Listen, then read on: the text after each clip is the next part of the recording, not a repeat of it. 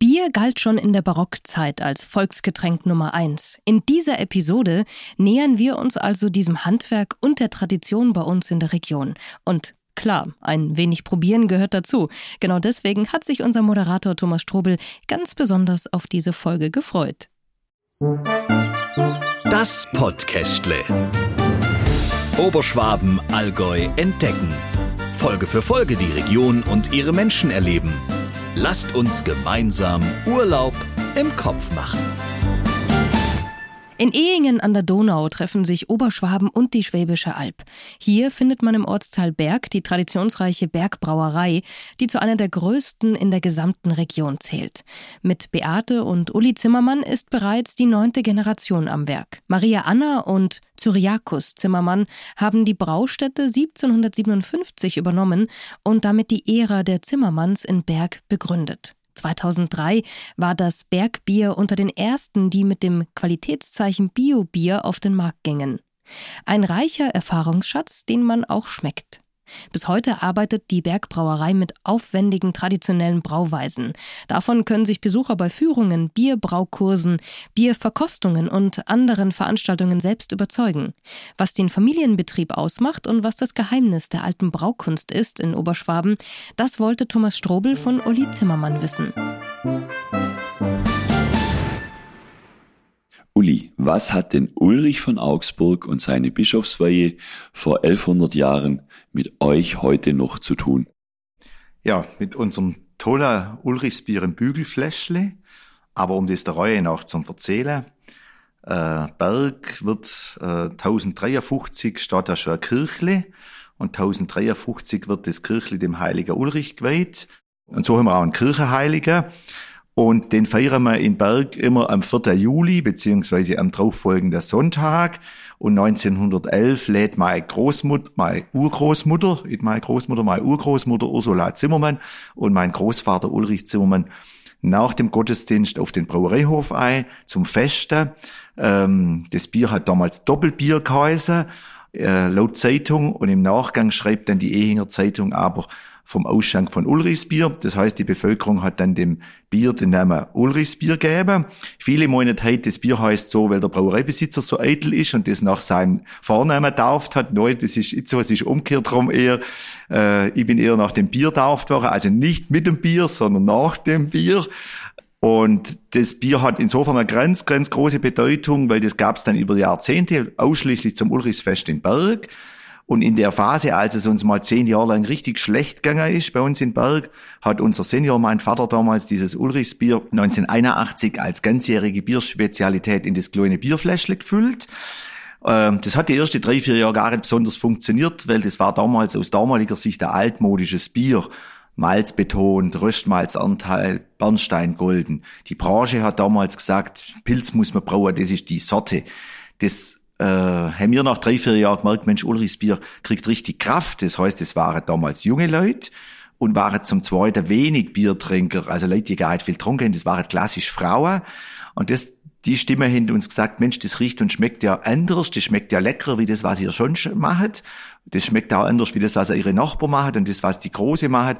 Und das war eigentlich unser Einstieg in dieses Thema, hier auf Bier zu brauen nach dem Mainstream sondern äh, Regionalität, Zuhören, Besonderheiten, Bier Charakter geben, Charakter lassen, äh, auch den Mut zu haben, eine Biersorte kann und darf gar nicht jedem schmecken, schon ist gar keine Spezialität und das hat uns Ulrichs Bier gelernt. Was bedeutet es denn für dich persönlich, so eine lange Brauereigeschichte zu haben? Also das ist ein Gemisch aus erstens Dank, zu sagen, hey, die Vorfahren haben weitergemacht. Es ist natürlich Verantwortung. Es ist eine riesen Freude, im Team, wir sind insgesamt 60 Mitarbeiterinnen und Mitarbeiter, zu spüren, hey, die haben Lust, dass wir das miteinander machen.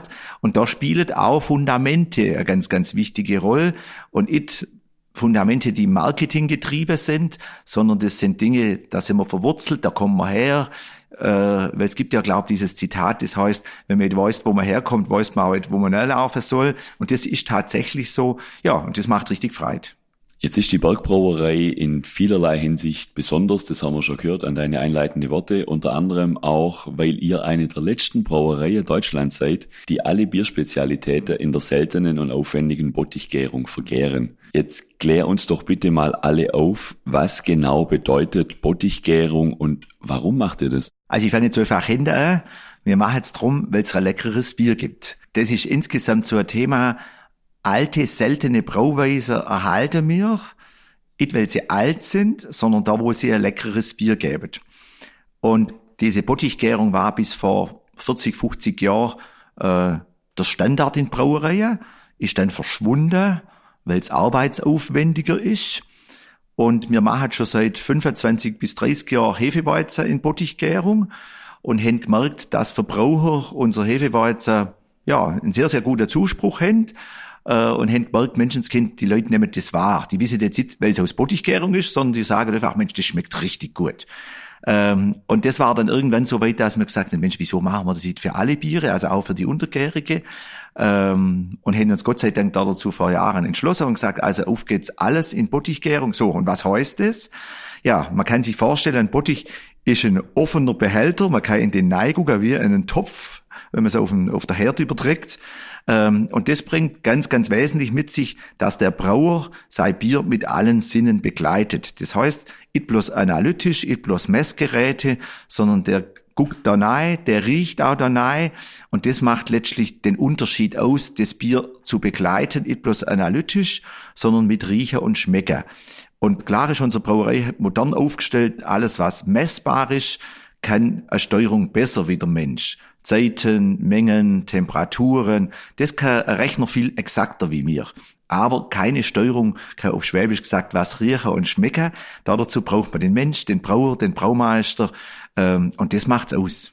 Jetzt habe ich in der Vorbereitung, habe ich mich ein bisschen eingelesen und habe gelesen, ihr habt äh, zwölf ganzjährige und fünf saisonale Bierspezialitäten. Wo kommen die denn her, die Rezepturen? Also die Rezepte sind alle zunächst mal historisch begründet, mit Ausnahme von äh, alkoholfreies Hefeweizen und unser alkoholfreies Untergäriges, das Cyriakus. Die Rezepte sind, kann man sagen, neu. Also die sind zwischen zwei und acht Jahre alt, als die Biere bei uns entstanden sind. Das heißt, da hat man aus der, ja, dem Stand der Technik, was man weiterentwickelt hat, äh, auf das zurückgriffen. Alkoholfreie Bier haben ja vor Jahren nicht besonders schmackhaft geschmeckt. Da möchte ich auch alle einladen, die schlechte Erfahrungen mit irgendwo gemacht haben. Da hat sich insgesamt in der Branche Tolles bewegt. Es lohnt sich, den alkoholfreien Bier wieder eine Chance zu geben. Ähm, auch ich gehöre zu denen, die halt bei vielen Anlässen alkoholfreies Bier trinken, alkoholfreies Hefeweizen oder unseren Cyriakus, wenn man das einfach zu Situationen äh, trinkt, wo man jetzt morgen zum Zähne vielleicht schon noch kein Bier trinkt, am Sonntag schon, aber an die anderen Tage da. Ja, oder wenn man jetzt nochmal zurückgegangen, es gibt Rezepte wie bei Ulrichs Bier oder bei unserem Pilz, die schon vor 100 Jahren entstanden sind, aber man die genau gleich braut wie vor 100 Jahren, sondern klar hat sich das Rezept weiterentwickelt. Jetzt weiß ich, dass euch auch Regionalität sehr wichtig ist. Das heißt, die Zutaten, die ihr verwendet, kommen alle nicht von weit weg, sondern von Landwirten aus der Region. Warum ist das so besonders, beziehungsweise was bezieht ihr vielleicht noch aus der Region? Also zunächst funktioniert das Ganze drum und machen wir es drum, weil das hat mit Menschen zu tun und Vertrauen von Mensch zu Mensch. Das heißt, wenn man seinen Rohstoff irgendwo kaufen tät, äh, dann gibt es zwar einen Vertrag, äh, das ist sinnvoll und wahrscheinlich auch richtig, aber viel stärker wie jedes Stück Papier ist, wenn man einem gegenüber sitzt oder gegenübersteht, schwätzt miteinander, sieht sich. Ich behaupte immer, wer sich in die Augen guckt, der bescheißt sich. Äh, das tut man auf Schwäbisch gesagt. Und das ist mit ein Punkt und man kriegt natürlich einen Austausch. Das heißt, man nimmt indirekt Einfluss auf Qualitäten. Das ist eine bessere Qualität da damit. Äh, es bringt natürlich auch mit sich, dass wir dadurch für das Getreide mehr zahlen äh, weil das hat ja auch mit Wertschätzung im besten Wortsinn zum tun. Das heißt, wir zahlen seit vielen, vielen Jahren äh, mehr wie der Markt, mehr als die Börse, äh, weil der Landwirt soll verlässlich da eine wirtschaftliche Basis haben, der soll auch Freude haben, der soll auch stolz drauf sein können, dass er seit über für Berg Braugerste, und das muss sich für den äh, rentieren. Ja, und so wie man das beim Rohstoff äh, Gerste und, und Weizen macht, machen wir das mit alle Leistungen, die es in der Gegend gibt. Das heißt, wenn wir bauen, wenn, wenn wir etwas aus dem Handwerk brauchen, äh, dann guckt man, dass man das aus der Gegend kriegt. Klar steht an erster Stelle zuerst die Qualität. Bier und Oberschwaber gehört, wie wir jetzt gehört haben, einfach zusammen. Warum sollte man beides genieße, deiner Meinung nach? Also das Bier aus unserer Region, aber auch dieses schöne Fleckchen Erde Oberschwaben. Ja, das kann man sich ja vorstellen, wenn man wieder zurückgeht auf Getreide und stellt sich vor, man macht äh, eine Wanderung oder mit dem Fahrrad, äh, fährt durch unsere Felder durch, nicht durch, sondern schon auf den Weg. Äh, und man nimmt den Blick, jetzt egal in welche Richtung, jetzt sage ich mal, einen Blick Richtung Busse äh, und hält da vielleicht geschwind inne und macht sich bewusst, wie gut es uns geht. Und da meine ich jetzt nicht bloß materiell, äh, sondern äh, was wir um uns rum haben. Äh, und um uns rum meine, wir standen selten im Stau, äh, die Wege sind alle überschaubar, äh, man kennt sich, äh, man weiß, wen man anrufen kann, äh, man hilft sich gegenseitig, äh, man hört zu, äh, man hört was äh, und man genießt und sagt, Menschenskind, Gott uns gut, was wir so alles bei uns haben. Und unter gut meinen natürlich auch dieses Thema Kultur. Ob das jetzt das ist, äh, unsere Blasmusiker zuzuhören, äh, wo man halt seit ja jetzt Jahren junge Leute, junge Frauen, junge Männer, die miteinander musizieren.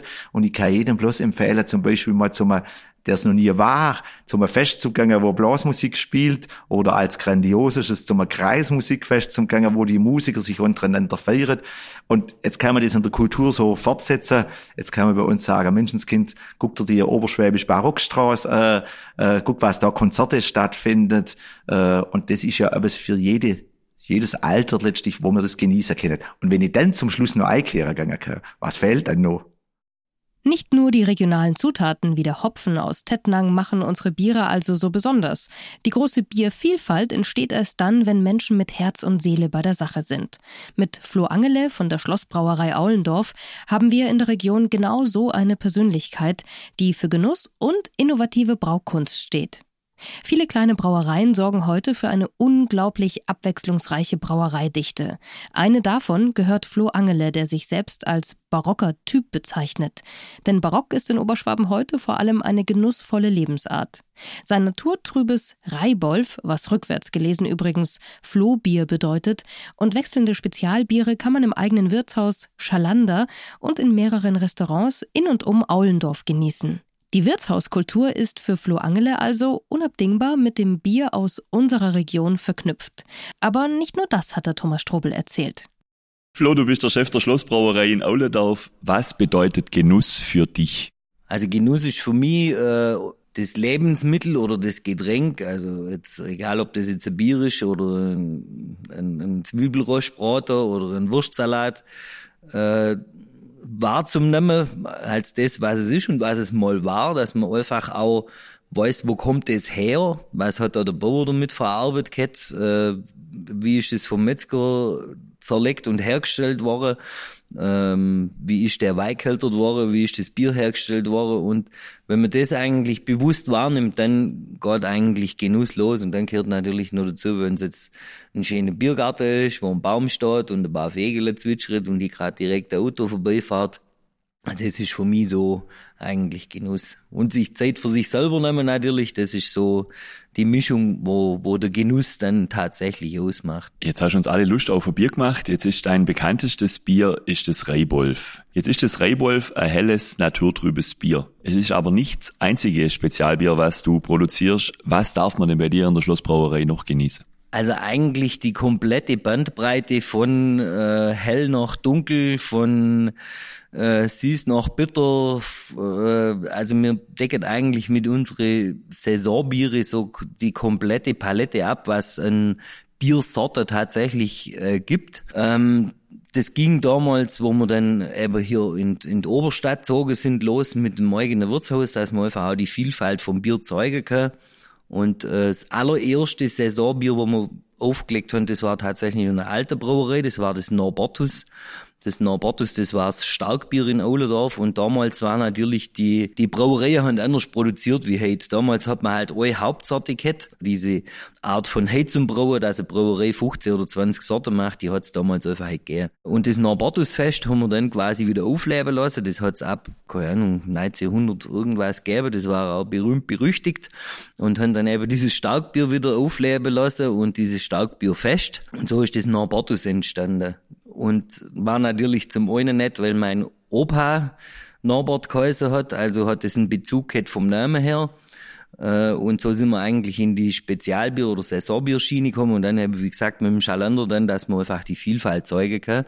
Und da war dann im Endeffekt auch die Idee geboren, dass man einfach die Saisonbiere immer ein bisschen durchwechselt, dass man einfach nicht immer die gleiche Biere hat, und das 15 Stück, sondern einfach drei verschiedene Saisonbiere vom, vom Fass. Und im Endeffekt wechseln die durch, wenn sie dann quasi leer gesoffen sind auf gut Schwäbisch. So haben wir einfach immer ein bisschen einen Wechsel. Ist für mich interessant zum Brauen und natürlich auch für die Leute, dass es immer wieder neue Saison- und Spezialbiere gibt.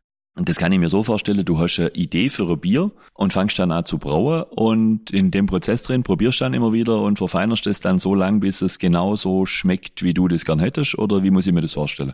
Also im Prinzip, wenn die Idee fürs Bier da ist, dann guckst du natürlich mal ein bisschen, äh, was machen die anderen da rezeptmäßig, fragst bei die Kollegen ein bisschen rum, guckst mal im Internet, da gibt's ja mittlerweile auch ganz viele Geschichten äh, und dann stupfst du so ein bisschen zusammen, wie das jetzt dir am besten taugen.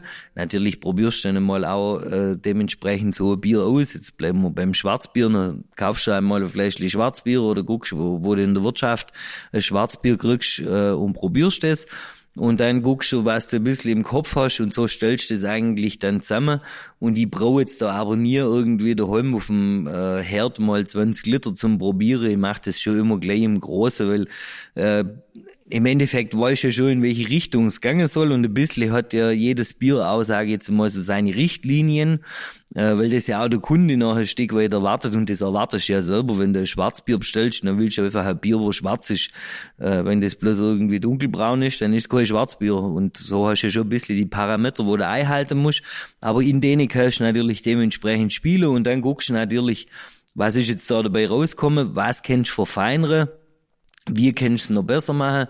Dann schwätzt natürlich wieder mit den Kollegen, da hat äh, da wieder einer eine Idee und so äh, baust es irgendwie dann immer ein bisschen aus und kannst da immer noch mal ein bisschen an deine ganze Stellschraube drehen und, und das Bier dementsprechend äh, da lenken, wo du es gern hättest. Jetzt hast du ja auch gegenüber von deiner Brauerei dein eigenes Wirtshaus, den Schalander. Was macht für dich die Tradition der Wirtshäuser in unserer Region so besonders und liebenswert?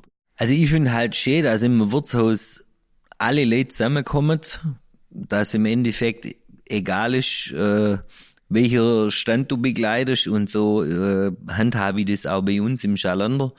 Äh, wenn da Jungs von der Baustelle kommen und haben dreckige Schuhe, dann sind die mir genauso willkommen, wie wenn der Bankdirektor äh, mit seinen Leuten äh, von irgendeinem Gespräch kommt, das macht's eigentlich von mir aus. Dass einfach Leute zusammenkommen, dass auch mal Leute am Tisch hocken, wo vielleicht nichts miteinander zum tun haben, gibt auch ganz tolle äh, Geschichten, wo wir schon im Biergarten gehockt sind, nach irgendeinem äh, Feierabend von der Musik. Und da sind vier Leute zusammengehockt und äh, die waren noch ewig da. Und dann hast du gefragt, die, äh, sind die im Urlaub, kennen die euch nicht? Wir haben uns gerade heute Abend kennengelernt. Äh, das ist gerade nett. Und, und das ist einfach das, was eigentlich ausmacht, dass, dass Leute zusammenkommen.